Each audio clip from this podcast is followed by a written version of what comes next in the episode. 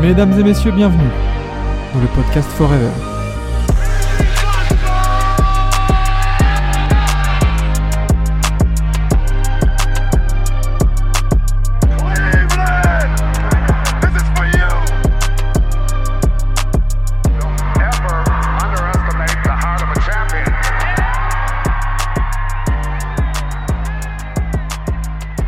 Bienvenue dans ce deuxième épisode hors série du, du podcast Forever qui signe du coup le 20e épisode au total. Mais euh, comme vous le savez, tous les 10 épisodes, on essaye de, de proposer un contenu assez différent de ce qu'on a l'habitude de faire avec un invité spécial. Et cette semaine, en plus de moi, euh, Maxime et d'Enzo, euh, bah non, justement, Enzo n'est pas là. Donc, euh, non, moi et Vlad. là. Oui, Et ouais, tu vois, les habitudes, les habitudes, ça, ça, ça reste, hein, vraiment. Nous avons Lucas Nico. Euh, bonjour à toi, Lucas. Comment ça va? Salut les gars, salut les gars, bah, je suis honoré d'être là. En plus, le numéro 20, moi, ça me parle. Euh, vous qui êtes très fan de NBA, moi, tout de suite, je sais Ah. pas pourquoi, quand je pense à, nu- à 20, c'est Ray Allen qui a joué dans mon équipe à l'époque avec son, son numéro 20, qui a pas marqué Ah. euh, forcément les Celtics de la meilleure des manières à la fin, mais il est quand même champion en 2008, donc il est dans mon cœur. Et Du coup, t'es plutôt Celtics, hein? Et voilà, ça commence direct. Boston. Ah bah écoute, de toute façon, euh, voilà, on avait prévu un, un fil conducteur, mais là, t'as tout défoncé. Et voilà, Ah bah tu là, parles direct. déjà de NBA, donc euh, non, mais si voilà, on, on voulait commencer par une petite présentation un peu de, de qui tu es et tout ça. Donc, euh, donc au pire, vas-y, hein, on peut enchaîner là-dessus euh, euh, Ah, sur ton goût pour les Celtics et puis après enchaîner sur, sur toi, ton parcours, quoi. Bah écoute, moi, ma seule équipe de sport de cœur, c'est Boston, donc euh, effectivement les, les Celtics. Après, j'aime tous les, j'aime tous les sports et aujourd'hui, euh, je suis commentateur de, de basket, cas spécifiquement, et je commente euh, euh, surtout le basket français avec le basket féminin sur Sport en France, le basket Mhm. masculin sur France 3. Et euh, de temps en temps, je travaille pour la Fédération française de basket et la Ligue nationale de basket pour des contenus et du commentaire aussi de temps en temps. Ok. Mais quel- de quel contenu, euh, du coup, euh, autre que commentaires euh, on- de Ah quel bah t'as des contenu on parle contenus, euh, t'as plein de contenus annexes, type résumé de, de match, euh, ce que je fais beaucoup avec la Ligue nationale de basket, des résumés de journée, des top 10. Euh, j'ai beaucoup, enfin j'ai commencé beaucoup sur du commentaire avant de commenter des matchs sur des actions de top 10. Donc euh, donc les top 10 de basket et puis je fais aussi du basket 3-3 euh, sur du contenu annexe avec la Fédé ou ou euh, des récemment je fais des, des tirages au sort de Coupe de France, tu vois, avec la, la Fédération française de basket qui sont pas du commentaire pur mais mais qui font partie de mes activités. Je fais du, je suis aussi speaker un petit peu temps en temps les étés. Donc, donc voilà, c'est toutes ces activités qui viennent se jumeler avec mon commentaire. Bien, t'as t'as un, t'as un emploi saisonnier là, tu vois, en tant que speaker, c'est bien. Ouais, on travaille l'hiver comme l'été, nous.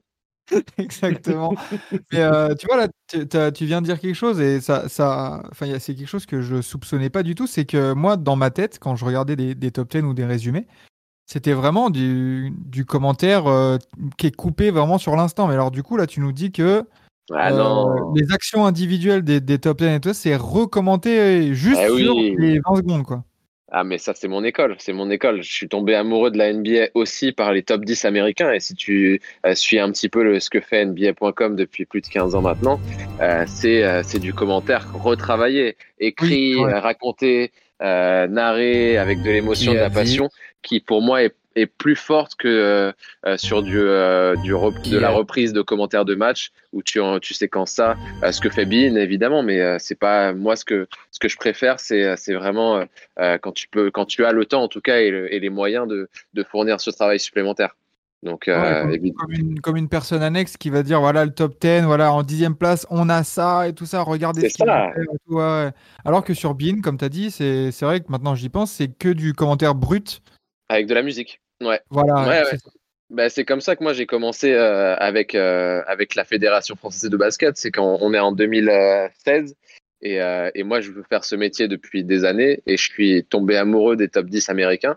Et et il y a à l'époque euh, Julien Bonnet qui, euh, est en- qui est asso- ouais, qui est associé avec la Fédé et qui fait des top 10 euh, de national, euh, de 3e, 4e, 5e division du championnat de France avec des vidéos amateurs. Et euh, il poste ça avec la Fédé tous les mercredis, euh, des actions euh, avec de la musique, tu vois, et le bruit de la salle.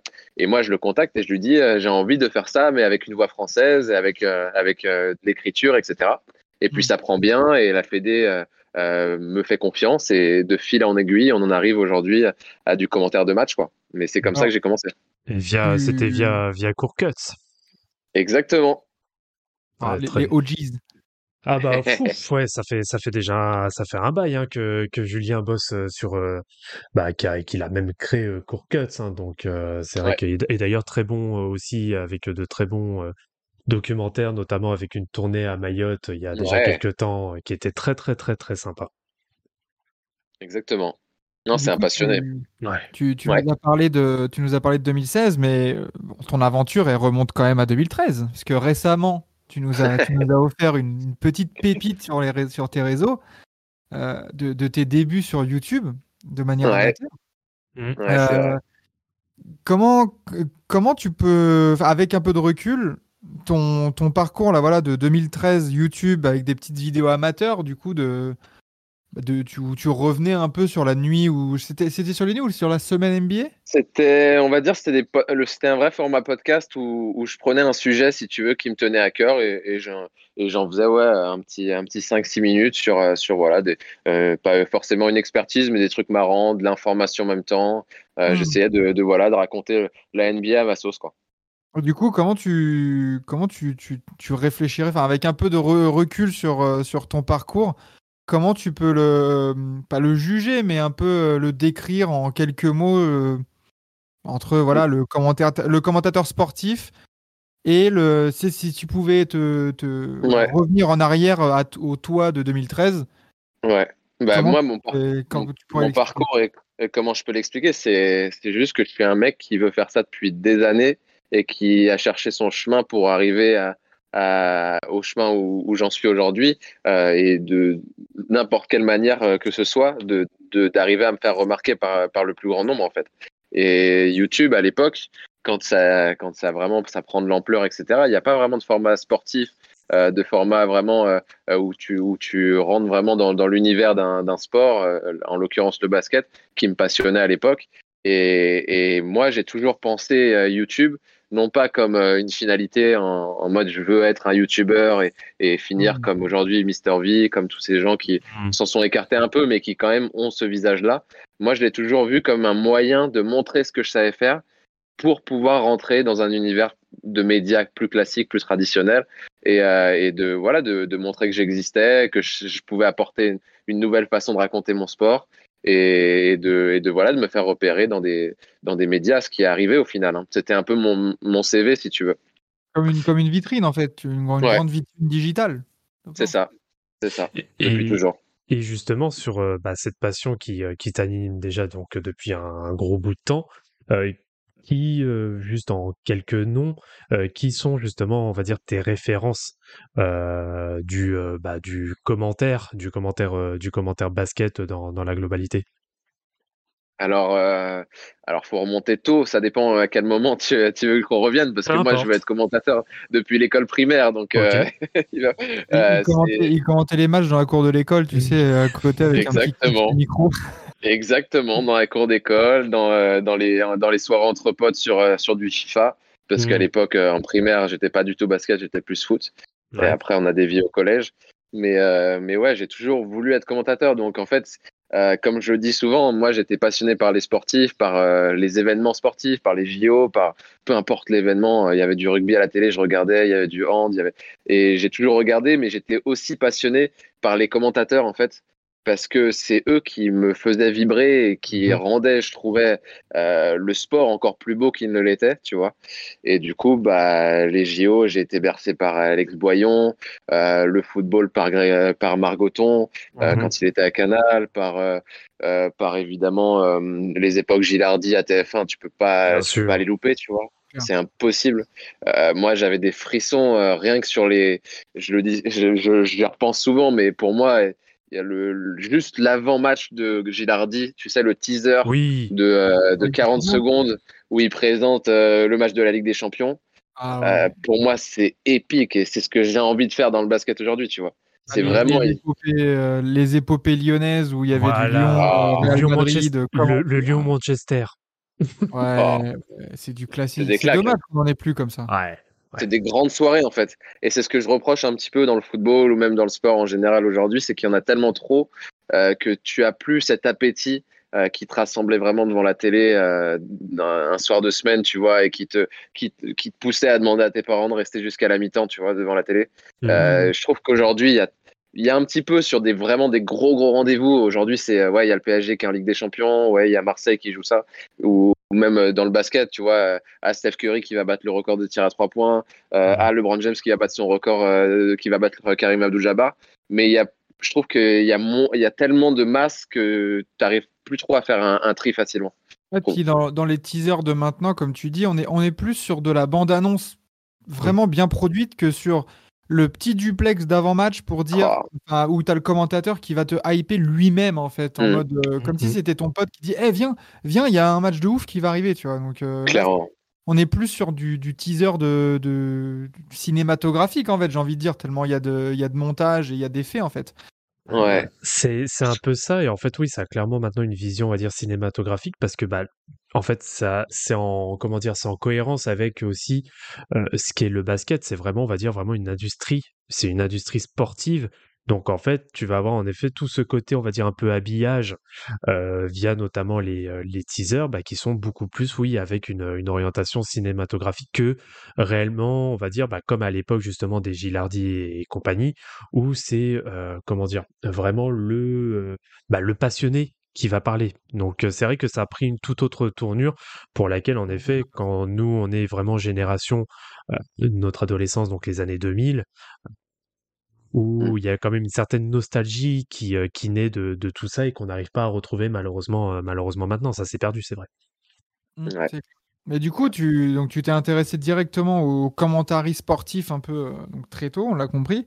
Le basket est arrivé plus tard et du coup, bah, on parlait juste en tout début de podcast, de, podcast de ton amour pour, pour les Celtics.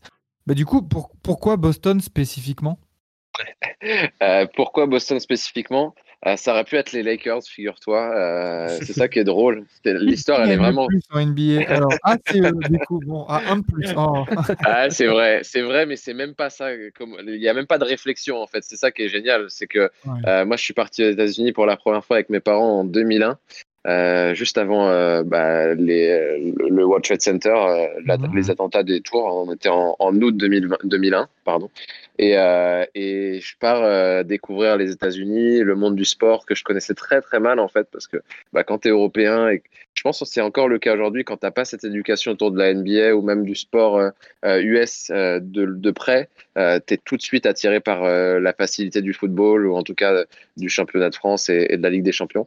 Et donc du coup, moi, je découvre ce monde-là du sport. Je pars dans cette fameuse, ce fameux shop de, la NBA, tu sais, qui est incroyable sur Mhm. la 5e avenue à l'époque. Je sais plus s'il a bougé depuis.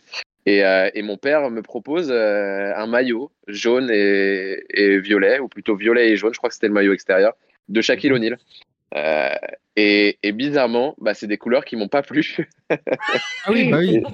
et, et j'ai refusé un maillot qu'on m'offrait potentiellement, tu vois. Et je suis parti, euh, voilà, sans plus. Et en fait, l'histoire, elle revient euh, ouais, quasiment cinq ans après, je crois. Euh, je pars en Irlande, rien à voir, tu vois. Euh, haute culture, euh, euh, plus la culture du rugby, du foot Mhm. gaélique. euh, mais j'étais avec euh, en échange scolaire avec une, euh, une, une Irlandaise qui était très fan de sport. Et du coup, on partageait des bons moments ensemble, on faisait du sport, on faisait du foot, etc. Et un jour, on part dans un shop, pareil, sur le même principe.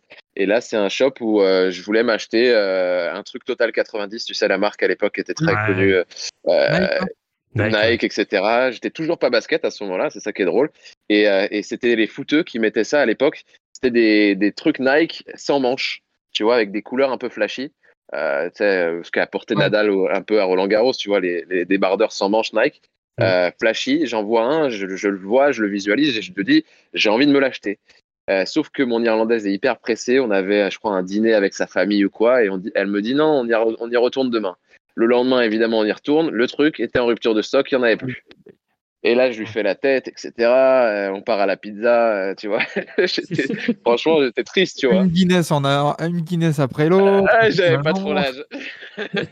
Oh. Mais c'était tout comme, tu vois. C'était l'ambiance un peu comme ça, euh, bout de bar, euh, dépité, avec tous les potes qui comprennent pas pourquoi je fais une tête euh, triste.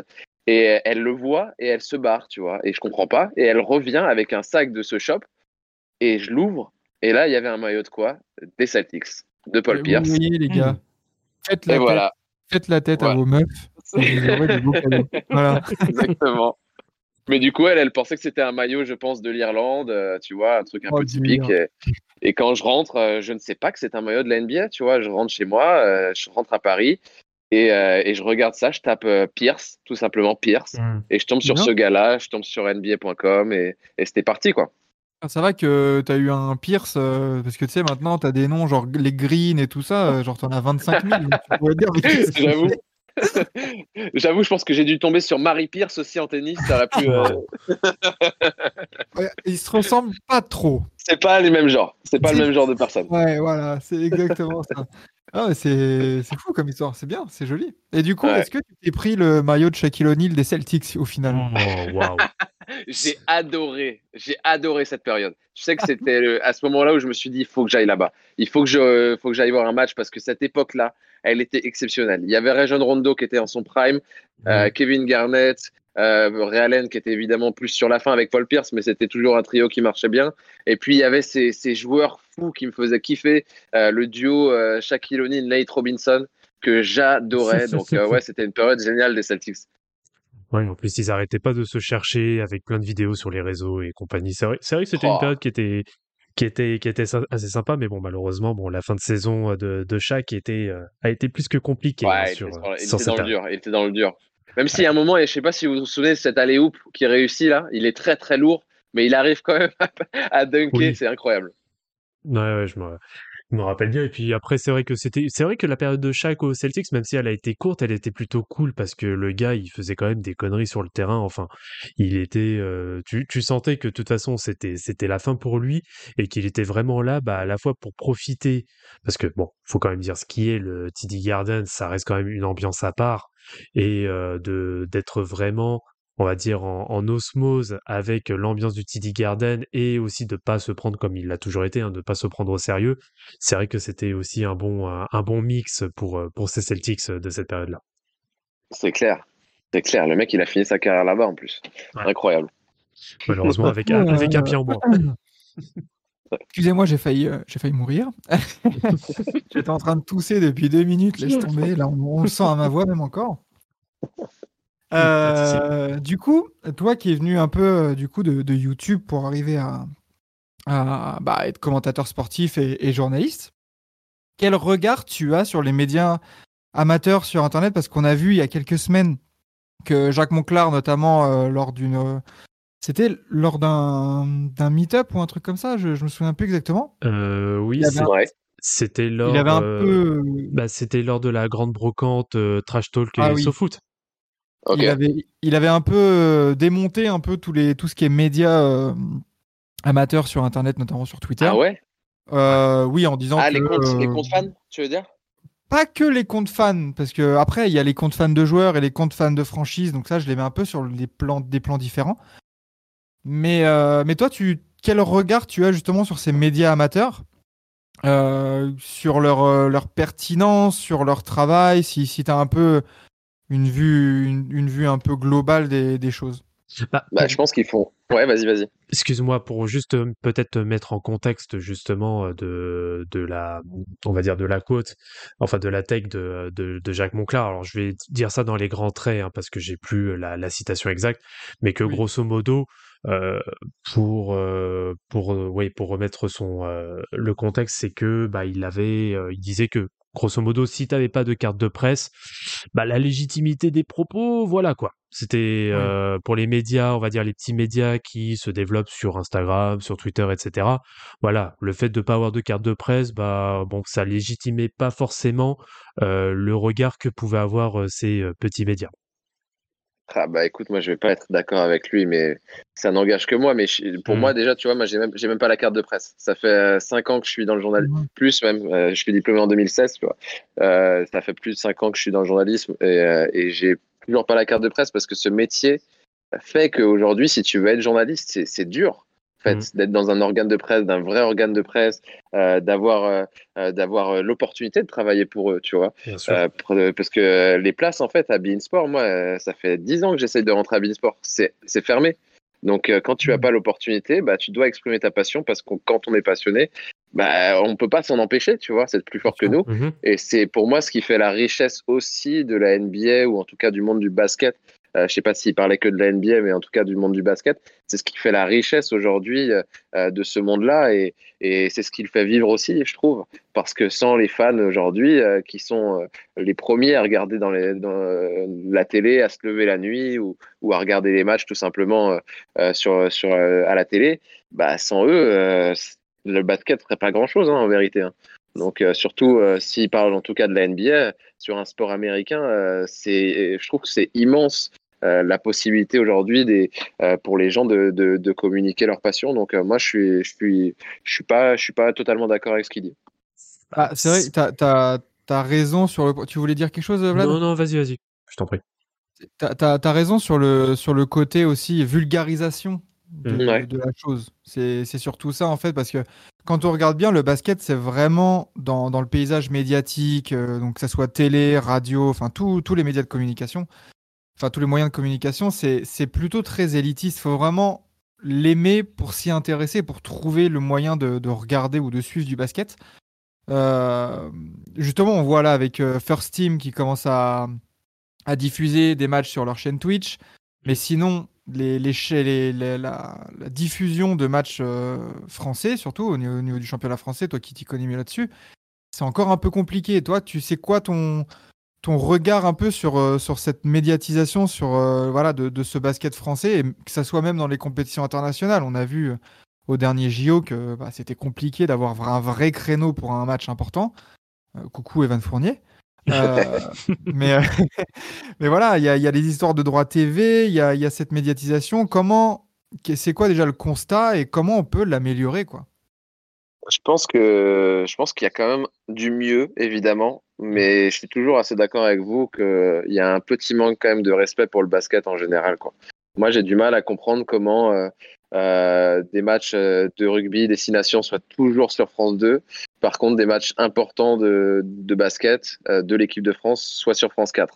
C'est Euh, ça. tu vois, évidemment, on est sur des. Là, en ce moment, tu vois, par exemple, c'est les qualifs de la Coupe du Monde. L'équipe de France est qualifiée. Mm. Le match vaut ce qu'il vaut contre la Lituanie. Tu Mm. vois, c'est pas très important. Donc, je comprends le côté France 4. Mais il y a des fois, purée, la France est en demi-finale d'une Coupe d'Europe. Il faut attendre une demi-finale pour qu'on soit en clair. Euh, tu vois, ça, c'est des trucs que j'ai du mal à comprendre. Euh, la classification des sports. Tu, tu parles, tu parles de- du tournoi destination. Moi, je suis, je suis tout Ouais. à fait d'accord, mais même pas par rapport à, à à l'équipe de France. L'équipe de France qui est sur France 2, très bien. Mais moi, des fois, personnellement, ça fait des mois et des mois que je me dis ça. Mais quand je tombe sur un Italie-Écosse, Bah ouais, bah, Oui. j'ai le même. enfin, je mais à, à quel Je moment à un moment donné, Je suis d'accord. Je suis d'accord que le. Après, il y a un public euh, peut-être rugby qui est plus à même d'aller euh, se mettre devant la télé euh, un dimanche après-midi que le public basket. Peut-être. Il faut peut-être se, se, se, se, dire la, vérité. Mais je pense que c'est un, mauvais calcul de, de fonctionner comme ça parce que plus on fonctionne comme ça et moins tu donnes envie aux gens de se mettre devant la télé. Et c'est un cercle vicieux où le basket se retrouve toujours dans une position où bah, il est en, dernier, en dernière roue du carrosse. Quoi. Et Donc, le, nombre de licenciés basket Bah est- ouais. est clairement supérieur au nombre de licenciés rugby. Donc en fait, c'est c'est là où, comme tu dis, le, le contraste est, est super impressionnant. Ouais, C'est ça. surtout que Ah. bah, le basket, si je dis pas de bêtises, c'est le deuxième sport où il y a le plus de licenciés en France derrière le foot, je crois. de pratiquants et puis Ouais, les femmes sont hyper euh, pratiquantes dans le, Oui. dans le basket justement hein, en termes de fait. sport collectif je crois que c'est le numéro un donc euh, tu vois tu te retrouves avec un grand nombre de licenciés et moi je vois surtout un grand nombre de frustrés quoi et ça c'est dommage Mm. Euh, même si euh, évidemment le basket en France je trouve qu'il progresse euh, depuis 3-4 ans maintenant 3 ans en tout, cas en termes sportifs il y a vraiment des, des gros joueurs qui sont en train d'arriver parce que tu as deux locomotives aujourd'hui Oui. qui sont l'Asvel et Monaco qui recrutent fort et du coup ça, ça crée un espèce d'élan pour le basket français. Vraiment, je le constate que en tout cas il y a des, de plus en plus de gros joueurs qui viennent dans notre championnat et du coup l'exposition bah elle est en train de travailler sur un espèce d'après Covid, d'un après aussi RMC euh, qui euh, pour moi n'a pas été bénéfique en tout cas euh, même si la qualité de la diffusion elle était nette pour RMC mais en termes de diffusion elle a été vraiment terrible parce que pour moi, au moment où RMC, on- à l'époque SFR récupère les droits, on est vraiment sur une accélération des, de la digitalisation et, et l'accélération des, des médias web, etc. Et c'est au moment de ce virage qu'on choisit une chaîne payante euh, euh, et, euh, et, donc unique pour voir du basket français inaccessible. Et, et, qui est- et, du coup, le basket français, je pense, est devenu invisible à ce moment-là, au pire des moments, au moment où la NBA est devenue ultra puissante, encore Mm. plus qu'elle n'était- qu'elle- qu'elle ne l'était les cinq dernières années avant. Et, en fait, le basket français a disparu des radars, je pense. C'est mon analyse. Après, je me trompe peut-être, mais c'est ce que je vois et qui est en train de revenir petit à petit. Bah, c'est- d'autant plus étonnant que les résultats, enfin l'équipe de de France notamment, elle a toujours été, euh, elle a toujours fait bonne figure. On est on est on est jamais on n'a jamais été dans une non, plus dans une espèce de de, traversée du désert où on pouvait se dire oui bon allez ok maintenant le le, le basket euh, voilà on met de côté. Je suis d'accord. On a toujours eu des très bons Français en NBA. Euh, on a toujours eu une équipe de France qui était plutôt performante. Ouais. Là, comme tu dis, on va y venir après, mais il y a une nouvelle génération qui arrive et qui peut redonner un élan. Maintenant, comment, enfin, est-ce qu'une chaîne de télé peut euh, initier ce changement? Personnellement, je pense que ça va plus, comme tu dis, euh, s'initier et vraiment se développer du côté digital, Twitch ou d'autres euh, ou d'autres moyens de, diffusion. Bah, je vais peut-être prêcher pour ma paroisse, mais en tout cas, moi, avant de, saluer le travail de, de France 3, je dis que pour moi, le basket français, s'il veut évoluer, il faut qu'on crée des rendez-vous et des feuilletons et une régularité et euh, une crédibilité, tu vois. Et euh, installer des matchs sur France 2, euh, quand je te dis ça, c'est, je pense que ça peut vraiment changer la donne et, et apporter aussi un public différent. Et tu le vois aussi quand euh, euh, la chaîne L'équipe euh, met des matchs de Leaders Cup, tu Mm. vois, des Mm. matchs de Coupe de France. Ça crée un espèce d'élan et ça pousse un petit peu le public à se dire ah tiens le basket français c'est pas mal tu vois et du coup en créant des feuilletons et c'est ce qu'on essaie de faire même Bein le fait tu vois avec avec un match par semaine euh, il faut il faut de la régularité et dire ok bah regardez tous les dimanches ou tous les samedis ou tous les je sais pas quand euh, bah t'as un match de basket français tu peux regarder ça en clair tu peux regarder ça en gratuit et euh, tu peux aussi regarder sur la LNB TV, tu vois, euh, une plateforme qui est gratuite, qui reste gratuite, avec les moyens qui sont ce qu'ils sont. Mais en tout cas, tu peux suivre euh, ton équipe préférée, tu vois. Et donc, il y a, y a quand même un petit chamboulement, hein, qu'on le veuille ou non, du basket français sur, sur les plateformes ces derniers temps. Mais oui, Twitch, pourquoi pas, euh, des réseaux sociaux, euh, tu vois, une bonne digitalisation, une bonne communication et, et raconter euh, euh, vraiment avec, euh, avec du talent euh, cette division, tu vois. Moi, ce que je déteste, c'est quand tu racontes ton sport euh, vraiment avec les moyens d'il y a 20 ans. Ça, je déteste. Ah, bah ça c'est c'est Ouais. c'est aussi le, le- le- comment dire le, le grand écart un peu et cette passerelle entre l'ancienne et la nouvelle génération qu'il faut aussi parce que c'est vrai que ce qui, ce qui ce qui fait mal aussi c'est de se dire on n'a jamais de basket à la télé et quand il y a Mais du dès qu'on en a, Et quand il y a du basket à la télé, c'est- c'est c'est terrible. Je suis- On entend des choses. Je, alors, je suis désolé, Lucas. hein, je veux pas dénigrer euh, tes collègues de, de France Télévisions, mais euh, le duo euh, Jean- Jean-Philippe Guillemin avec euh, Richard Dacoury. Bon, Richard Dacoury, je le respecte parce que voilà, il a la carrière, etc. Mais je pense que c'est Ouais. légèrement dépassé maintenant. Euh, et- ouais, c'est bon, voilà. c'est un peu compliqué, mais bon, voilà, c'était ma, ma- c'était mon petit pic bah écoute, euh, pour, pour euh, le coup.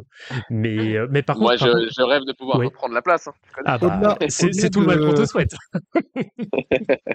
Au-delà de, au-delà rien que de- des termes ou juste de, de, de, de- de cette espèce de choc des générations, c'est surtout aussi un ton, je trouve, où, dans une ère où, où on, est, on est tous d'accord pour dire que on vibre quand, bah, de toute façon, tous les trois, on est, enfin, je, je sais pas exactement Vlad, mais on est tous les trois amateurs de football. Oui, Euh, oui, aussi, on vibre quand on voit Omar Da Fonseca qui, qui, vient nous, qui va nous commenter un match avec ses références, avec ses, ses manières d'être. C'est vrai que c'est là aussi où on doit attirer, et surtout France Télévisions qui a un peu un problème de pour attirer un peu la nouvelle génération, qui est un peu cataloguée comme des chaînes de, de vieux, hein, enfin entre Ouais, il faut le dire. Ouais, bien sûr. Euh, c'est vrai que de, de- de créer un événement, tu vois, là, je me suis mis le, le calendrier de, de cette année, au hasard, une journée, bah, tu as des matchs même en fin d'après-midi. Mm. Et si tu veux pas toucher vraiment aux, aux, aux- aux rendez-vous du soir, parce qu'on sait très bien que voilà, le public de France Télé, ils, ils aiment bien leur rendez-vous, être, être pépère, être tranquille. Mais il y a une case vraiment à prendre, et comme tu dis, Ni- euh, Lucas, un, un- rendez-vous à, mettre et à installer pour essayer de dynamiser les, chaînes du groupe et bah, redonner un peu de visibilité. Donc c'est et comme tu dis, derrière deux locomotives et puis après bah, de fil en aiguille, tu vas pouvoir euh, créer un engouement en fait, tout simplement. Ah, Oui, bah, oui, oui, t'as, t'as, tout à fait raison. Par contre, euh, là, ce que je peux mettre par contre au crédit, euh, notamment de France 3, et je pense que c'est quelque chose en effet qu'il devrait vraiment globaliser. Alors, ça demande, des moyens techniques, ça demande aussi, je pense, du, du budget, mais de régionaliser. euh, comme ils le font actuellement, notamment avec la couverture parisienne pour les matchs par exemple de Nanterre, Boulogne-le-Valois et euh, Paris Basket. Moi, je trouve que c'est quelque chose qui devrait être justement globalisé à, bah, à toutes les régions, avec euh, justement toutes, euh, toutes les équipes. Alors, c'est sûr que euh, on peut pas, on pourra pas tout, euh, tout diffuser d'un seul coup. Ça va demander certainement, oui, une, une transition. Et bah, derrière, il faut aussi des correspondants locaux, etc., etc. C'est aussi toute une organisation à mettre en place. Ça Mais de l'emploi, c'est bien. mais oui, bah, c'est sûr, oui, ça crée de l'emploi.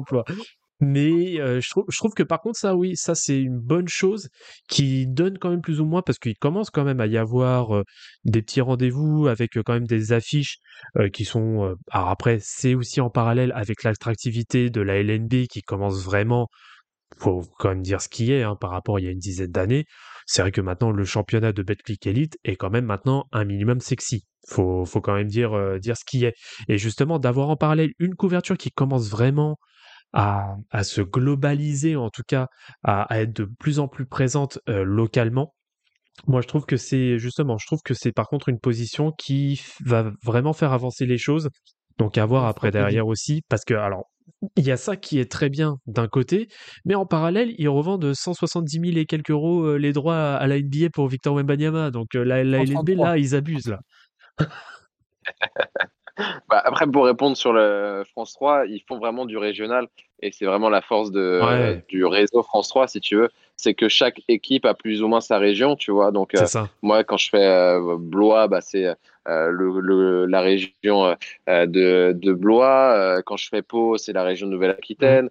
Euh, tu vois, euh, donc euh, on, on voyage pas mal quand même sur, sur ce principe-là et donc tu peux avoir des rendez-vous. Après, sur le principe de, de l'heure, évidemment, tu es un peu bloqué parce que sur France Télévisions, tu as toujours le journal du, euh, du, du midi et du journal du soir. Donc, tu es obligé de te mettre au milieu.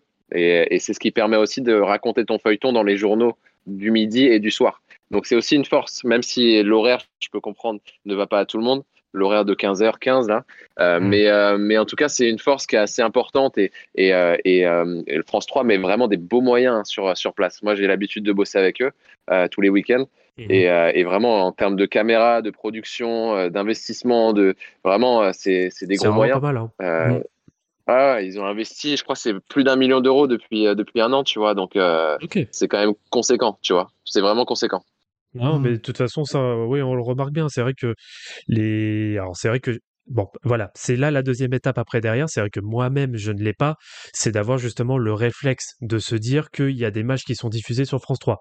Mais déjà de Ouais. mettre vraiment les bases avec déjà une bonne qualité de production et de réalisation, avec en plus euh, des intervenants de qualité sur le sur le direct. Voilà, la, la base y est maintenant. En effet, c'est d'avoir la deuxième étape et de se dire que ça va que ça va devenir en fait vraiment un réflexe que tu sais le week-end et ben il va il va y avoir des affiches sur France 3 donc tu vas les zapper sur France 3 mais justement moi je trouve que ça va vraiment pour avoir déjà regardé quelques matchs euh, sur euh, sur France 3 Région c'est vraiment de Ouais. qualité pour le coup donc euh, moi je les encourage mais complètement à continuer dans ce sens-là Du coup, tu, tu parlais, euh, voilà, on parlait Betclic Elite, on parlait de la, de la, de la dynamisation un peu moderne, enfin récente de, de- du championnat, de la, du côté plus sexy.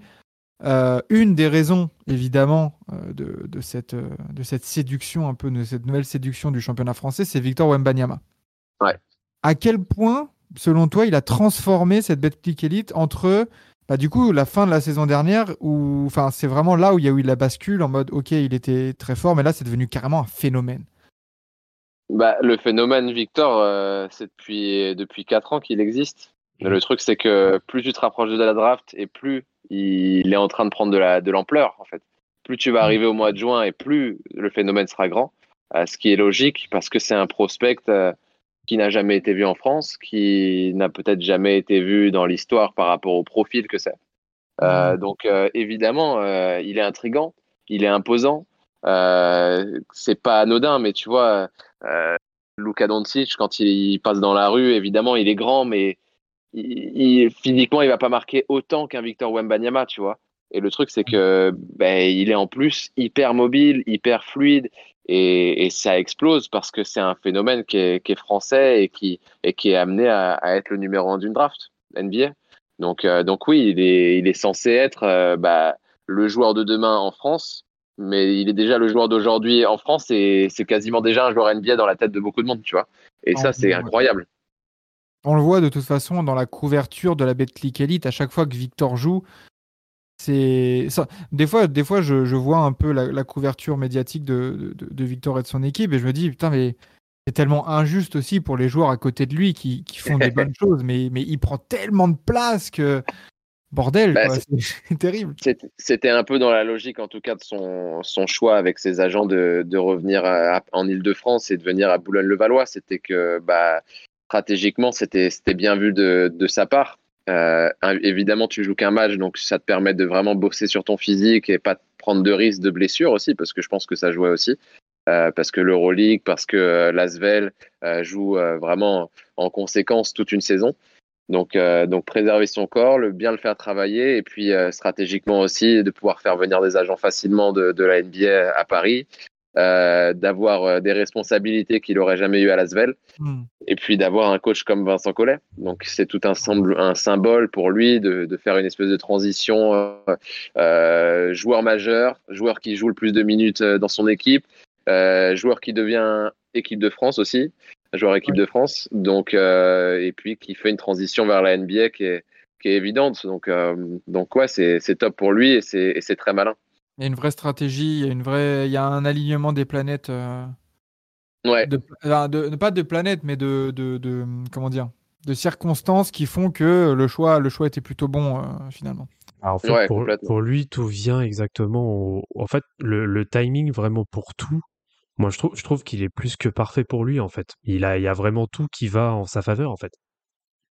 Dans quel sens?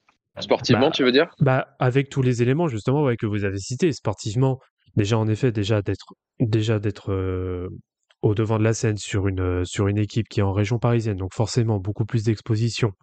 Euh, Ouais. Derrière, d'être avec son coach, qui est, bah, qui est le coach sélectionneur de l'équipe de France, qui est Vincent Collet. Oui, enfin, il y a vraiment tout un, tout un alignement. Et puis derrière, oui, d'une année à une autre, de passer, on va dire, d'un joueur, à- comment je pourrais dire, à la, à l'Asvel, euh, bah, qui était mis de côté, on va dire ça comme ça, qui était un peu mis de côté ou peut-être gardé en réserve. Je sais pas exactement ce qu'il en était. C'est une saison euh, particulière l'année dernière. ouais. C'est une saison particulière l'année dernière parce qu'il se blesse aussi en début de saison. Après, il tombe malade. Mm. Il tombe malade pendant vraiment euh, plusieurs semaines, tu vois. Euh, ils n'ont pas pris de risque. Après, il revient doucement. Euh, tu as un collectif de Lasvel qui devait absolument gagner des matchs. Et donc, Bien sûr. voilà, Victor qui était un peu préservé. Et au final, ouais, il n'était pas un joueur majeur du, du roster. Alors que, voilà, aujourd'hui, tu te dis, mais comment c'est possible? Bah, Ouais. C'est juste que, voilà, ils ont, ils ont fait un choix sportif, Lasvel, en se disant, bah, on l'aura vraiment à développer peut-être l'année prochaine. On va le garder et on le fera exploser euh, en joueur majeur euh, bah, sur la, la saison de, de la draft, tu vois. Et Mhm. en fait, bah, lui, il s'est pas senti à l'aise dans cet environnement. Il s'est pas senti à l'écoute. Il s'est, voilà, il a voulu, il a voulu vraiment avoir plus de responsabilités et, et prendre plus soin de son corps. Et donc, euh, voilà, c'est un, c'est un choix que, que, qu'on n'a pas trop compris au début, mais qu'on, qu'on, qu'on, qu'on, et qu'on comprend euh, très rapidement quand tu le vois partir à Vegas avec Boulogne-le-Valois euh, Ah pour oui. faire un coup de com et, et encore plus euh, euh, faire exploser sa cote, tu vois. Très fort. Ouais, La- ça c'est vrai que- T'imagines pas Lasvel faire ça, tu vois. Imagine Non, Lasvel bah- partir à Vegas Non, mais t'as, t'as, chaud. t'as- t'as entièrement raison. Et puis c'est là que je dis aussi que c'est une succession de, de bonnes décisions. C'est que il aurait pu, hein, il aurait pu entre guillemets jouer un peu la, la sécurité en restant à Lasvel, sachant que Lasvel, quoi qu'il en est, c'est Euroleague l'année d'après.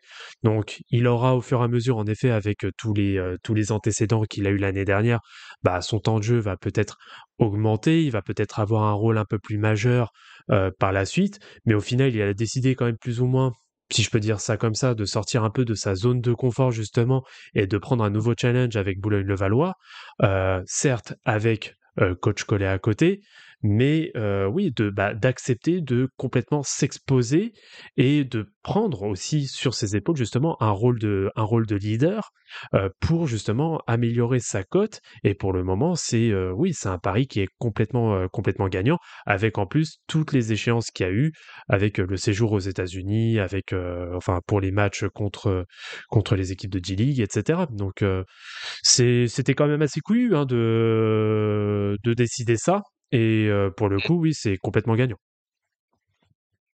Du coup, toi, Vlad, tu, tu voulais parler aussi d'un autre joueur?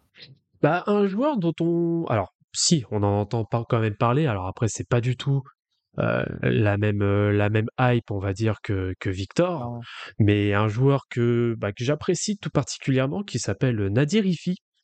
Euh, Ah.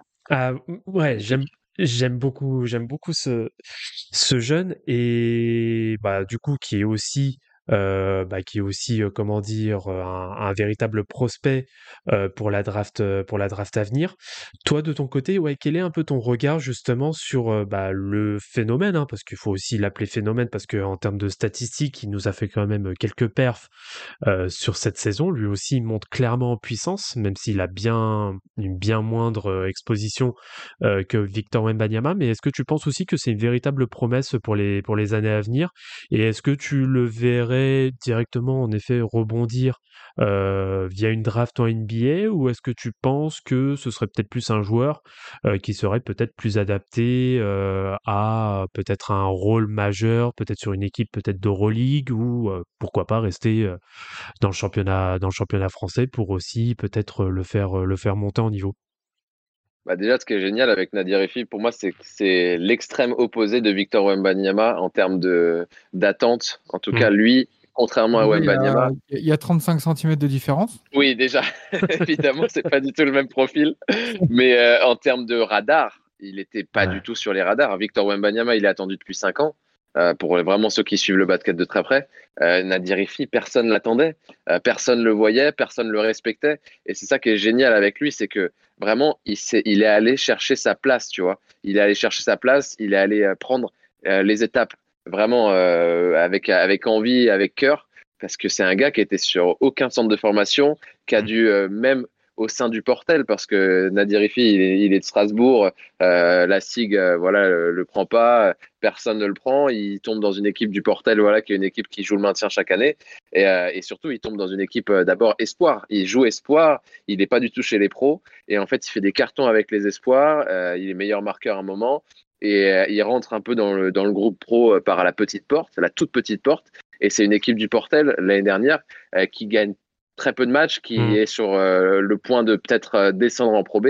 Et en fait, euh, bah, c'est les vétérans de l'équipe qui toquent à la porte du coach et qui disent il y a Nadir là, il a du talent, il peut nous apporter quelque chose. Et en fait, il- chaque, chaque étape de sa carrière, lui, c'est ça. C'est petit à petit, il a pris ce qu'il qu'il est allé chercher lui-même. Et, et en fait, il a fait changer de visage euh, le Portel la saison dernière en sauvant l'équipe.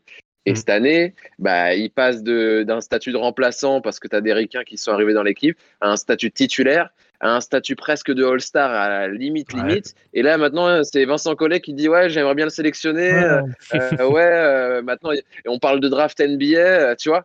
C'est les étapes, il est en train de les brûler à une vitesse folle, mais il a, pas, il a passé vraiment chaque étape, tu vois. Ah, C'est ça exactement génial. ça, parce que l'année dernière, justement, bah, moi j'étais allé voir le match du Portel à Nanterre, euh, et je voyais, Ouais. oui, Nadir Ifi qui était complètement benché, hein, il n'a pas joué une minute du match, euh, Ouais. et je vois en fin de saison qu'en effet, euh, le gars commence à prendre du temps de jeu, il commence à taffer, etc., etc. Donc, bon, je me penche un petit peu sur, je me penche un petit peu sur sur le gars, et puis là, oui, là, Ouais. depuis le depuis le depuis cet été, le mec explose complètement, et c'est vrai que là, ça a absolument rien à voir. Alors après, le seul, la seule chose qu'il faut espérer, c'est que ce ne soit pas, on va dire, euh, comme on pourrait dire dans le rap, un one hit wonder, où euh, ce serait Ouais. voilà une saison où il va exploser, mais que derrière plus rien.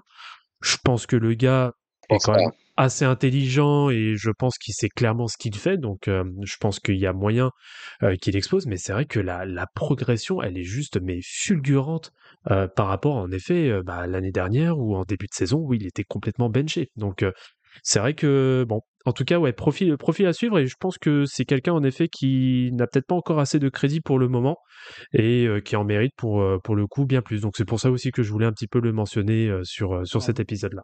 On, on parlait, on parlait tout à l'heure du, du côté être dans l'ombre des coéquipiers de, de Wembanyama. Il est clairement dans l'ombre de la hype Wembanyama aussi. Il passe totalement en dessous des radars, en fait. Oui. Ouais, mais ça, tu peux. Je pense que tout le monde passe. Si on parle du radar Wembanyama, tout le monde va passer à côté, tu vois. Euh, Wembanyama, on oublie qu'il joue quand même avec Hugo Besson, euh, euh, qui est drafté en NBA l'année dernière et qui a un talent énorme du championnat de France. Et, et évidemment, on en parle moins. Euh, même si en ce moment il est blessé, c'est un peu plus logique. Mais tu vois, il prend une couverture qui est, qui est hors norme et qui est unique. Donc euh, euh, évidemment, il fit forcément, il passe en dessous. Mais, mais en termes de hype, pour ceux qui suivent le basket français hein, euh, un peu plus près que juste le côté euh, Wemby et l'effet euh, de loin, euh, euh, Ifi quand même devient un, un petit nom quand même à, à surveiller très fort. quoi. Mm. Tout à fait. Vous l'aurez entendu ici en premier. C'est ça. Euh, du coup, il y a, voilà, il y a le championnat de, de France et tout ça, mais on- tu tu t'intéresses aussi beaucoup au 3v3. du Ouais. coup? Euh, déjà, toi, qu'est-ce que tu préfères entre vraiment commenter ou même regarder du basket 5-5 ou du, du 3v3 C'est qu'est- Qu'est-ce que tu préfères et pourquoi euh, tu, tu- tu préférerais l'un plutôt que l'autre? Euh, c'est impossible de choisir. C'est Franchement, euh, ouais, c'est tellement différent à commenter, à jou- à- même à jouer. hein, tu vois, c'est totalement euh, deux mondes différents. Même si c'est les bases du basket, euh, tu passes dans une autre euh, façon de commenter, une autre façon de, raconter un événement. Tu es dehors, il y a de la musique, il y a le soleil, euh, il y a une ambiance particulière aussi. Euh, non, moi j'adore, j'adore. C'est mon moment de l'été, tu vois. C'est euh, commenter un Open de France, c'est génial. Tu es là pendant deux jours dans une ville euh, sur l'Hexagone. Euh, tu, tu profites de, de joueurs ou de joueuses avec qui tu as passé ta saison de 5-5. Tu les retrouves de façon beaucoup plus détendue, beaucoup plus, tu vois, beaucoup plus libre, euh, même dans la façon de jouer. Et, euh, et après, le commentaire, euh, il est différent dans la mesure où c'est surtout le rythme en fait qui est différent. Euh, on passe sur des actions euh, de 12 secondes au lieu de Mhm. 24. Donc euh, rien que ça, en termes d'énergie, d'intensité donnée et produite quand tu commandes du 3-3 euh, par rapport au 5-5, c'est décuplé. Il faut dire la vérité, c'est beaucoup plus intense Oui. à commenter parce que ça s'arrête jamais et que c'est toute une journée. Donc en fait, quand tu commentes, moi en tant que commentateur, je pense aussi à mon physique pendant toute une journée. Que moins, tu vois, quand je commente un match de 5-5, tout à l'heure je commentais Basketland contre Charleville en, en basket féminin, bah, je sais que je peux y aller euh, facile, à gorge déployée, euh, tu vois, euh, je peux me faire plaisir, je commenterai dans trois jours ou quatre jours, tu vois. Là, le Mhm. basket 3-3, tu commandes des matchs de poule dès la matinée et tu vas jusqu'au bout de la nuit pour la finale. Et donc, à la finale, tu dois être le meilleur, tu vois, tu dois être plus fort que en termes d'énergie, en termes d'intensité. Et donc, bah, il faut jouer aussi sur ton physique de commentateur. Et c'est c'est tout un travail, ça. Très bien. Ouais, très bien, c'est vrai très bien, que c'est vrai que le, le 3-3. Alors je suis 3-3, loin hein, d'être cool, hein. euh, je suis loin d'être le premier fan hein, de, de la discipline, mais par contre ouais, c'est vrai que ne serait-ce que pour y avoir joué un petit peu, c'est C'est physique, hein on, on se rend pas compte à quel point c'est physique et qu'il faut avoir de l'endurance de malade.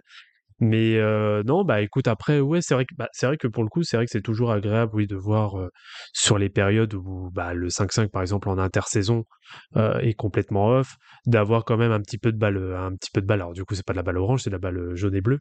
Jaune et bleu, ouais. Qui, voilà, qui qui est là. Bon, moi, j'avais un petit peu regardé, c'était notamment l'équipe qui avait euh, qui avait aussi diffusé quelques matchs.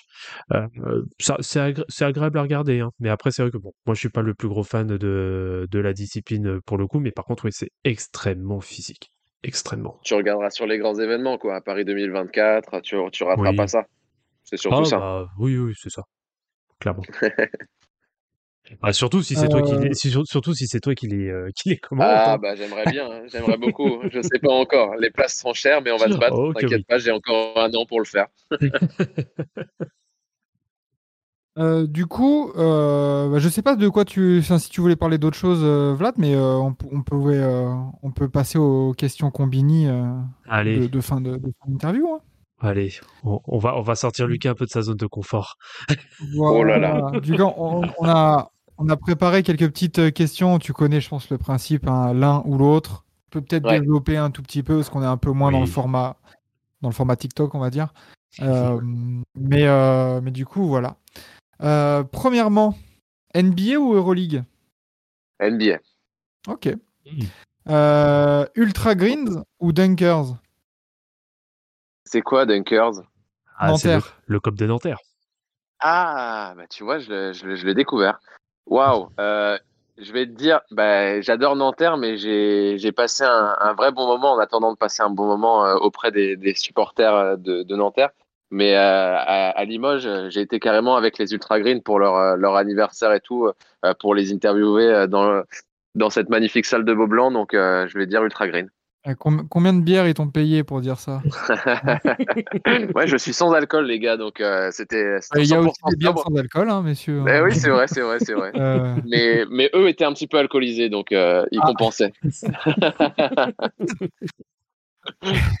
euh, du coup, Asvel ou Monaco?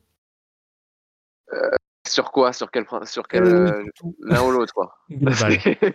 Allez, prends ça et fais ce que tu veux avec. Voilà, exactement. Nous, on balance et après, c'est c'est toi. hein.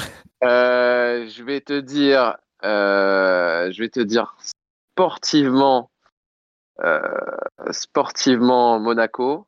Mhm. Ok. Euh, mais euh, sur le projet, j'aime beaucoup ce que fait Lasvel. D'accord. Ouais. Même en cas de, de revente de départ de, de Tony Parker. Ah, ça, ça va, ça va, ça va susciter évidemment euh, des sujets, évidemment, mais, euh, mais le projet Mon- euh, Asvel sur, sur le long terme me parle plus que le projet Monaco. Mais Mhm. en termes d'équipe, je préfère celle de Monaco cette année, vraiment. Très bien. Euh, micro main ou micro casque Euh, micro casque. Micro Ouais. casque. Ah ouais, sans hésiter une seule seconde. Euh, micro main, c'est sympa. Tu fais des interviews, tu, tu vis à proximité, enfin, tu es à vraie proximité avec les joueurs ou les joueuses. Mais le casque, euh, c'est la passion qui parle le plus et qui. Hmm. Tu es censé transmettre le plus d'émotions au casque. Normal. Très bien. Euh, le projet Paris Basketball, tu y crois ou non? Ouais, j'y crois, ouais, bien sûr. Moi, j'y crois. euh, je, je crois, non seulement j'y crois, mais en tant que Parisien, même si j'ai aucune attache de cœur avec cette équipe, euh, je, je rêvais euh, depuis très longtemps d'un club euh, à Paris euh, qui, euh, en plus des moyens, avait de l'ambition. Et, et je pense que cette salle de basket va changer beaucoup de choses pour la Ouais. capitale, même dans les yeux des médias, je pense. Je pense que les médias, le jour où ils vont avoir une vraie salle de basket, avec une possibilité de diffusion, ça changera des choses. C'est la salle de la, de la Villette, hein, c'est ça? Porte de la Chapelle. Euh, Pardon, la Chapelle, pardon, pas la Villette, oui. La. Chapelle. Ouais. On Très verra bien. Très bien, très bien. Le projet Paris Basketball validé par Lucas Nico. Euh, la Leaders Cup à Disney ou à Saint-Quentin? Euh, Saint-Chamond, non? Oui, Saint-Chamond. Euh, Saint-Chamond. Ça, c'est ça, une question, euh, Ça- Vlad. Ça, Ça, hein. c'est moi, oui. C'est moi, moi, oui. Voilà, J'avais- ça, J'avais c'est- 50 ans en tête, je- oui, je sais pas pourquoi. Oui, Mais Saint-Chamond. Saint- à Saint-Quentin, ça serait sympa aussi. À Saint-Quentin, ça serait sympa. Euh, moi, j'aime beaucoup Disney. J'aime toujours ce principe parce que euh, parce que c'est ça fait rêver, c'est les étoiles dans les yeux. Même si à Saint-Chamond, une arena et tout qui était plutôt plutôt bien pleine, etc. Euh, Disney, purée, tu fais un tu fais un tour de de Foire- de Foire du Trône, n'importe quoi. Tu fais un tour de Space Mountain. Et après, tu, vas... tu fais un Space Mountain avec, euh, avec euh, Lasvel ou, ou avec Nanterre, et puis tu vas voir un match derrière, c'est trop fun. Moi, j'aime trop le principe. Après, euh, après, évidemment, je pense qu'aujourd'hui, on est dans une réalité différente et, et qu'il faut remplir des arénas qui viennent de se construire. Et, et c'est toujours bien aussi de mettre en valeur euh, bah, justement ces nouvelles salles de, du basket français. Quoi. Hmm. Euh, du coup, commentateur ou faire des vidéos YouTube? Alors, faire des, vidéos, faire, faire des vidéos YouTube pour devenir commentateur. Hmm. Hmm. Ça, Ah oui. ça, ça peut être une bonne Ah. solution. C'est ça la, la tactique. À quand, à quand la Lucas Nico TV Bah, elle est sur YouTube, c'est ma, chaîne YouTube, là, Lucas Nico TV. Ou sinon mes réseaux sociaux. Ouais, je, je, je parle beaucoup sur Instagram, donc euh, voilà, c'est ma, petite télé à moi. magnifique. La petite lucarne. Et d'ailleurs, euh, sur euh, tes contenus, t'as as réussi à complètement euh, mémoriser le nom de. Alors, mais moi, j'arrive pas à le dire. Qui a dit euh, Razana Ouais, Maenina bien sûr. Oh putain. Ah, t'étais pas mal. Qui a dit Razanama et Nina Waouh. Oh, incroyable. ah, Je l'ai bossé, je peux pas, je peux pas me rater là-dessus. Je vois C'est ça. c'est le, le malgache le plus connu de France hein, maintenant. Donc, euh, Euh, quel est le joueur que tu rêverais d'interviewer? Hmm. Euh, Victor Wembanyama. Ouais. Mais euh, Ouais. autre, enfin même même même hors euh, championnat de France? Euh, ouais. Ouais, parce que il a créé euh, évidemment avec cette hype et avec cette dimension médiatique aujourd'hui euh, euh, un petit mur quand même entre le, le monde des médias et des journalistes et, et lui, parce que c'est il est hyper demandé, ce qui est normal, et ça suscite euh, bah voilà euh, forcément euh, une envie supplémentaire pour moi de de l'atteindre. Donc je continue de batailler pour l'atteindre prochainement. L'inaccessible. Ouais, ouais, ouais, c'est particulier de, de travailler autour de, de cette personnalité-là. Sachant, euh, sachant qu'en plus l'interview de, de tout le sport est quand même très intéressante. ouais, Ah, pas ouais. hein. Ouais, très, très intéressante. je, je rêve de rentrer encore plus dans les détails et de faire un entretien d'une heure avec lui. Donc, euh, interview avec Victor, oui, mais surtout euh, passer du temps avec lui. J'ai Victor- j'ai vraiment hâte de passer une semaine avec lui dans un Airbnb qu'on aura loué ensemble. en. Bon, bah, Vi- Victor, Non, si tu non, nous non. écoutes, hein, on sait jamais. Ouais, c'est le, c'est l'objectif parce que je pense aussi que pour moi, ça serait, ça serait génial dans la mesure où bah, il parle tellement peu que bah, ça me permettrait aussi de, de montrer mon travail à des gens qui, Mm. qui parfois ne le voient pas. Donc, c'est l'occasion. Bah écoute, Victor, si tu nous écoutes, hein, l'appel est lancé. Ah, déjà, on est honoré si tu nous écoutes. oui, grave. Et viens. Et hit les DM, hein, mon gars. Euh, du coup, on en a encore deux. Euh, ton, alors, bon, trois limite. Ton, ton pire souvenir en tant que commentateur. Waouh, Oh, il y en a beaucoup. Euh, pire Ah bah, ça souvenir. donne envie. Non, non, non, non, il y en a beaucoup dans le sens où c'est des, des moments euh, qui sont pas dépendants de toi et qui, qui te Mm. mettent dans une difficulté euh, que tu dois affronter parce que t'as pas le choix, c'est le direct. Euh, je vais retenir. tu m'as dit un top 3 là? Non, non, non, le pire. le pire. Ouais. Le pire, forcément, c'était très frustrant pour moi. C'était ma première sur France 3, non pas sur France 3 en, en journaliste, mais en tant que commentateur principal. Euh, je commande depuis, depuis septembre, tu vois, et au mois de, de décembre, on m'a donné euh, les rênes d'un match à commenter. Et en fait, si tu veux, euh, à 5 minutes du coup d'envoi, on, on me dit, euh, ouais, il y a des soucis techniques, etc.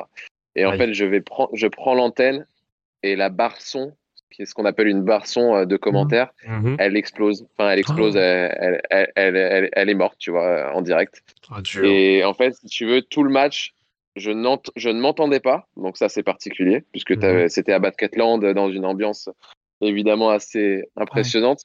Je ne m'entendais pas et je n'entendais pas ma consultante. Donc si Ah, tu veux, j'ai passé mon match entier à commenter euh, sans penser que je m'entendais pas et en plus à regarder ma consultante pour pas la couper.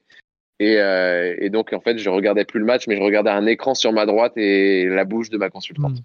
Enfin, sans, Donc- sans filer, quoi. Voilà, sans filet. Et donc, euh, qui a, dû croire que tu, tu lui faisais. euh, Enfin, que- qu'elle te non, faisait elle a compris. mais Elle a qu'est-ce qu'il- compris, t'inquiète pas. Qu'est-ce qu'il fait? Pourquoi il regarde moi? Qu'est-ce qu'il fait? Qu'est-ce qu'il fait, ce fou?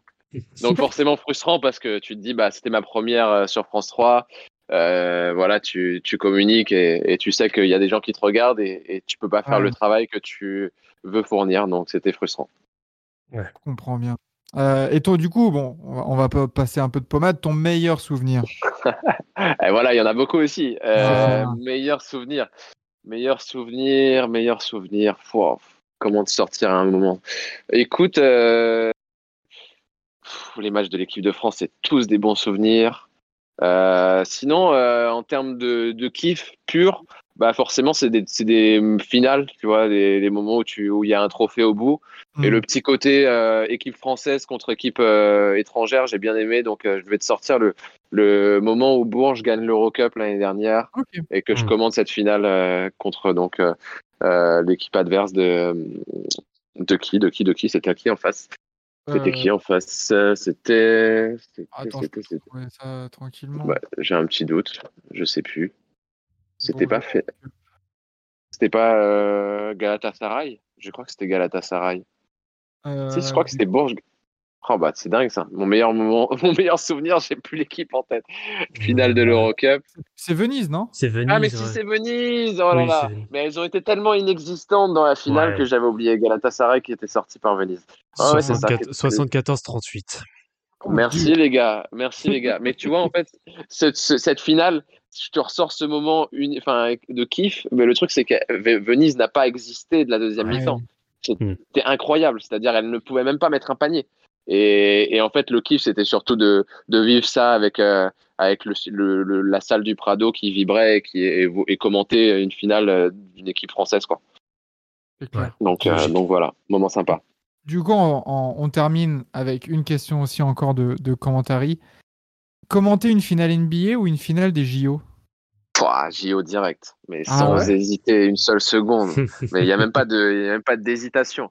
Après, si tu me dis finale NBA, euh, Game 7 avec les Celtics, euh, avec Jason Tatum qui vient me faire un check et que je suis euh, au bord, bord terrain, tu vois, il y a une petite différence entre finale NBA euh, depuis les locaux de Bein ou tu vois, Évidemment. faut me, le, faut, faut me le vendre mieux que ça. Mais en tout cas, finale des JO, Ouais. c'est c'est le rêve ultime. C'est mon rêve de commentateur, c'est mon rêve de, de profession. Donc, euh, le jour Ouais. où j'ai atteint ça, euh, voilà. Dans, ce cas, alors, dans ce cas, je vais- Voilà. je vais appro- moi, je vais approfondir la question. Euh, match 7 des finales NBA 2010, les, euh, Lakers the Celtics ou euh, la finale des JO euh, États-Unis-Espagne de 2008 Ah, on a, eh, c'est les Celtics perdent en 2010. Hein. Tu me mets pas la meilleure des finales. Là. bah, Tu veux mettre les Lakers de- c'est un match 7. Ouais, c'est vrai que c'est un match 7, mais frustrant de fou. Euh, bah non, quand même, la finale Espagne-USA, quand même. Allez, pourquoi Ouais. pas la France, euh, France-USA 2019 Oh ouais, France-USA. euh, Bah, du coup, 2000, 2000, euh, tu parles de la finale euh, de Tokyo? Ou tu parles de, de- du quart de finale où on Le élimine quart euh, même. Juste le ah quart ouais. après les avoir Ouais, tapés en poule. Exceptionnel, ouais, ouais, ouais, France-USA. En fait, tous les matchs euh, équipe de France euh, sur un mondial, sur des JO, c'est. En fait, vous imaginez pas à quel point commenter un match de l'équipe de France rien que sur des matchs de prépa de, euh, de la Coupe d'Europe. Et moi, j'ai jamais commenté les garçons, hein, j'ai commenté que les filles. J'ai dû faire 6 ou 7 matchs. C'est incroyable. C'est non seulement tu commandes pour toi, pour, euh, pour les gens, pour euh, le côté hymne national, pour euh, les Mhm. émotions, pour le côté, bah, tu as le droit d'être. euh, Enfin, tu as le droit, tu le fais pas exprès, mais tu es pour une équipe, clairement. Et c'est incroyable. Le Ouais, sentiment est fou. faut, faut trouver la balance entre l'analyse euh, objective et, et la passion euh, que tu transmets. Bah, c'est le moment où tu peux transmettre le. En fait, c'est bizarre, mais c'est le, le kiff d'un commentateur, évidemment, c'est de transmettre la passion. Mais en plus, quand tu peux le- la transmettre à tout le monde, Hmm. c'est incroyable comme sentiment, tu vois. Donc, euh, donc ouais, euh, j'ai commenté des matchs de prépa de, de, de championnat d'Europe de basket féminin ou des matchs de qualif, de, de, de, qualif à l'Euro. Euh, J'imagine même pas ce que ça doit être de commenter euh, une demi, un quart, une finale, tu vois. C'est, Ah, je rêve de ça, tu vois. Je rêve de ça la vie. 2024. Eh, écoute, on fera tout pour. On fera tout pour. On- quand tu commenteras, tu n'oublieras pas au cas où hein, de, de commenter, ça c'est une demande personnelle. Si on a Joël Embiid, tu préciseras bien Joël Embiid, le Le français. français. Le français. Et- Joël, le et- français. Voilà, c'est un petit running back qu'on a, qu'on a sur, euh, entre nous, même sur, euh, Ah sur ouais du coup, euh, à chaque fois, quand on, parce qu'on Quand a, une bonne bon, perf, à hein. notre petite échelle, mais quand on commentait les, les, des playoffs ou des matchs de finale l'année dernière, ou même quelques matchs euh, à l'heure européenne le week-end, dès qu'il y a Joël Embiid, c'est Joël Embiid le français. Surtout, surtout quand il fait de bonnes perfs. Quand il fait de mauvaises perfs, on dit Joel Embiid l'américain ou, ou le camerounais. Oh la vache. Exactement. Ah bah, avec plaisir. Eh ben, avec Joël plaisir. Je commenterai Joël. Et je ferai des interviews avec lui en français. Voilà, exactement. D'ailleurs, toi, tu penses quoi de, de ça, euh, vite fait, comme ça, de, pour Joël Embiid dans l'équipe de France? Bah, moi, en fait, le truc, c'est que pourquoi pas, hein, mais tant que je l'ai pas vu, je, je peux pas y croire. C'est incroyable comme truc. Je, on, on me le dit, on me le répète, on me dit que c'est un truc possible, mais je l'imagine pas, en fait. Tu vois, j'arrive pas. on a dit qu'il prendrait sa décision en fin de saison. hein. Ouais, c'est ça. Parce que je, je pense que même pour lui, c'est pas encore arrêté. Euh, il faut avoir euh, vraiment euh, le mondial là pour se rendre compte, quoi. Tu vois, le, Mm. le mondial va vraiment nous donner la réponse, je pense, parce que je le vois pas arriver en 2024 comme ça, fleur au fusil. Salut les gars, Euh, bienvenue à Paris, tu vois. Il faut qu'il fasse une compète avant, quoi. Et, Bien sûr. et le mondial, cet été, on aura une réponse à cette question. En tout cas, pour en avoir parlé avec plein de joueurs, ça fait débat. Euh, J'en ai reparlé avec Nando De Colo, lui, il est chaud. Donc, euh, écoute, on verra. Tu m'étonnes, Nando, tu lui proposes de faire un pick and roll avec Joël Embiid. Oh là là là là là, ouais, putain. Ça peut être gore. ah bah oui, pick and Joel roll, euh, Embiid, Victor Wembanyama dans la raquette, et Nando t'as et Nicolas Batum sur les ailes en catch and shoot à 3 là. pff. Tu fais rentrer euh, ta rotation, c'est Rudy Gobert, Gershon Yabusele. Allez, N'importe c'est parti, hein. c'est n'importe Le- quoi. Une seconde unit menée par Kylian Hayes. hein, coucou. Oh. euh. Ah, écoute, ça, ça se débat. La, la mène, euh, c'est vraiment un sujet Ah, la intéressant. mène, c'est compliqué. hein. Ouais. C'est compliqué. Kylian Ah, Hayes, vrai Kylian ou, euh, ou Francisco? Hmm. Ah, j'adore Hmm. Sylvain Francisco, les gars. Ah, moi aussi, j'aime J'adore. Sylvain Francisco et je suis désolé, mais pour l'instant, Kylian, l'équipe de France, euh, il n'a pas encore d'histoire, tu vois. Je il n'a pas d'histoire avec les Bleus. Hmm. Il n'a pas d'histoire avec les Bleus. Et, et ouais, et malheureusement, euh, pour l'instant, il n'a pas encore marqué les esprits comme il devrait le faire et qu'il doit le faire en NBA pour être un, un mec indiscutable à son poste en, en bleu. Ouais. Euh, parce que pour moi, tu vois, Théo Malédon et Kylian Hayes, pour moi, pour l'instant, c'est toujours pas encore des joueurs qui ont marqué leur, leur, la NBA et leur carrière. Et ça me fait peur parce que je me disais, bon, bah, c'est pas grave, même si Frank Ntilikina euh, ne fait pas la carrière qu'on espérait en NBA, il y a toujours ces deux-là qui sont nés en 2001 et qui peuvent faire la, la diff, tu vois. Et ils l'ont pas Mm. encore faite. Et j'ai peur que bah, ça se trouve, ça soit la génération encore après qui, euh, qui arrive. Donc, euh, donc voilà, on verra.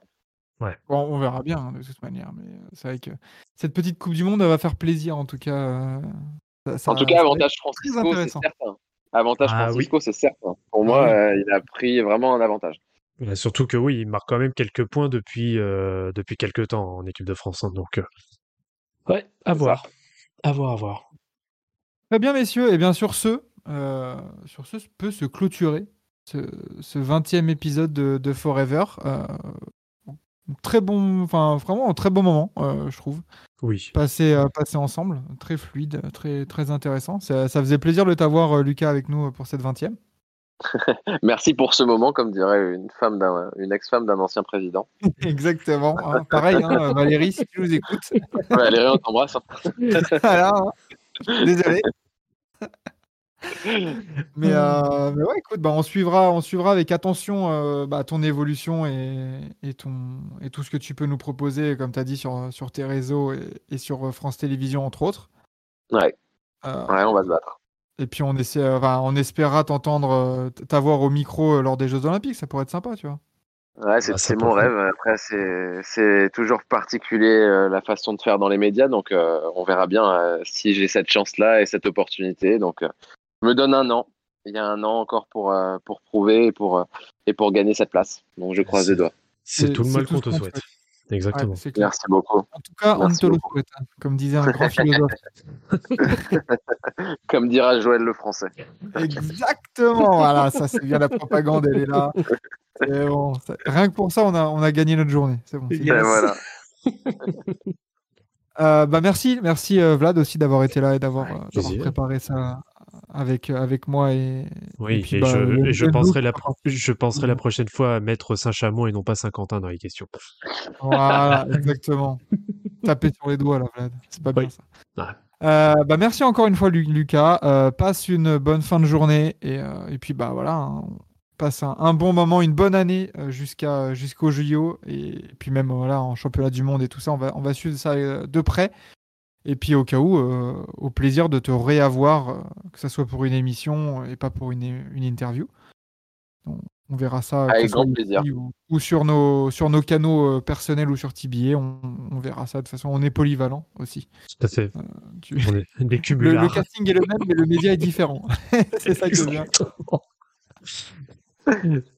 Euh, merci et puis bah bisous bisous. On se retrouvera du coup. Merci de nous avoir écoutés vous euh, là sur sur toutes les plateformes de podcast. On se retrouvera la semaine prochaine, mardi prochain pour un autre épisode de Forever où on reviendra là sur le format NBA actualité. Euh, et voilà, vous avez la vous avez l'habitude du, du programme. À mardi prochain. Bisous bisous. Ciao, ciao. Ciao.